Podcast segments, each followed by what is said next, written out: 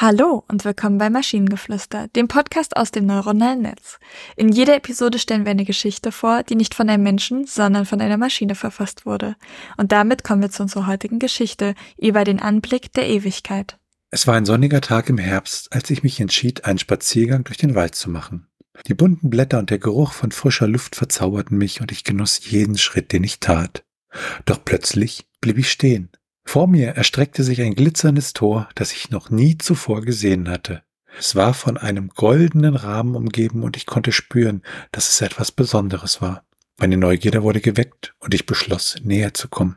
Als ich mich dem Tor näherte, öffnete es sich langsam und ich trat hindurch. Vor mir lag eine unglaubliche Landschaft, die ich in meinem Leben noch nie gesehen hatte.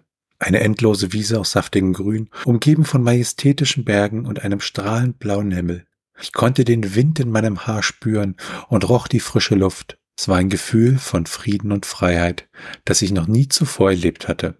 Doch dann passierte etwas Magisches. Vor mir erschien ein alter Mann, der mich einlud, ihm zu folgen. Ich folgte ihm durch die Wiese und wir erreichten schließlich einen riesigen Felsen. Der Mann kletterte darauf und ich folgte ihm voller Erwartung und Neugierde. Als wir oben ankamen, konnte ich nicht glauben, was ich sah. Vor mir erstreckte sich das Universum in all seiner Schönheit und Größe. Sternen, Galaxien und Planeten, die ich nur aus Filmen kannte, waren plötzlich real. Ich konnte spüren, wie die Zeit stillstand und ich in diesem Moment unendlich wurde. Der alte Mann lächelte mich an und sagte, das ist der Anblick der Ewigkeit. Ein Moment in deinem Leben, den du nie vergessen wirst. Ich wusste in diesem Moment, dass ich etwas Besonderes erlebt hatte. Etwas, das ich nie vergessen würde. Der Anblick der Ewigkeit hatte mich verändert und ich wusste, dass ich von nun an anders durchs Leben gehen würde. So ein bisschen klingt es tatsächlich, als, als wenn die Hauptperson gestorben wäre und jetzt in das, wie auch immer man das Leben nach den Tod nennen will, dem quasi da eintritt.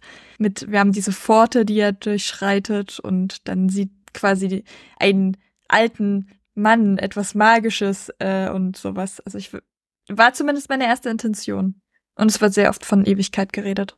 Ja, auf Klingonisch nennen wir das den Stovokor. Ähm, aber grundsätzlich fand ich es halt witzig, dass ähm, ja wir diesen Punkt haben mit dem glitzernden Tor und später ne, kommen dann erst, doch dann passiert etwas Magisches, als ob dieses glitzernde Tor ja nicht magisch gewesen wäre. Ja, gut, also das kann immer noch von der Sonne glitzern. Also das ist, ah. das fand ich jetzt, ja, das, das fand ich jetzt nicht so unrealistisch, aber ja.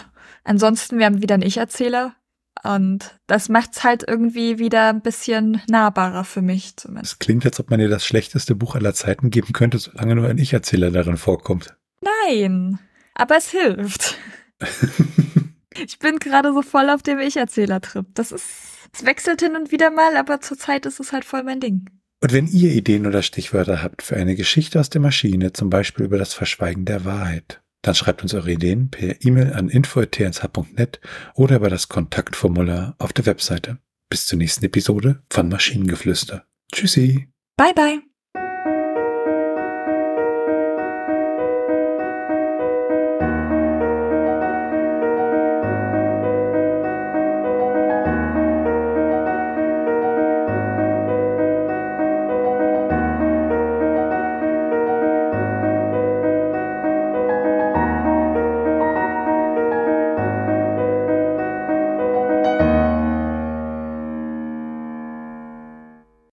Eine Produktion von Tone Age. T1H.net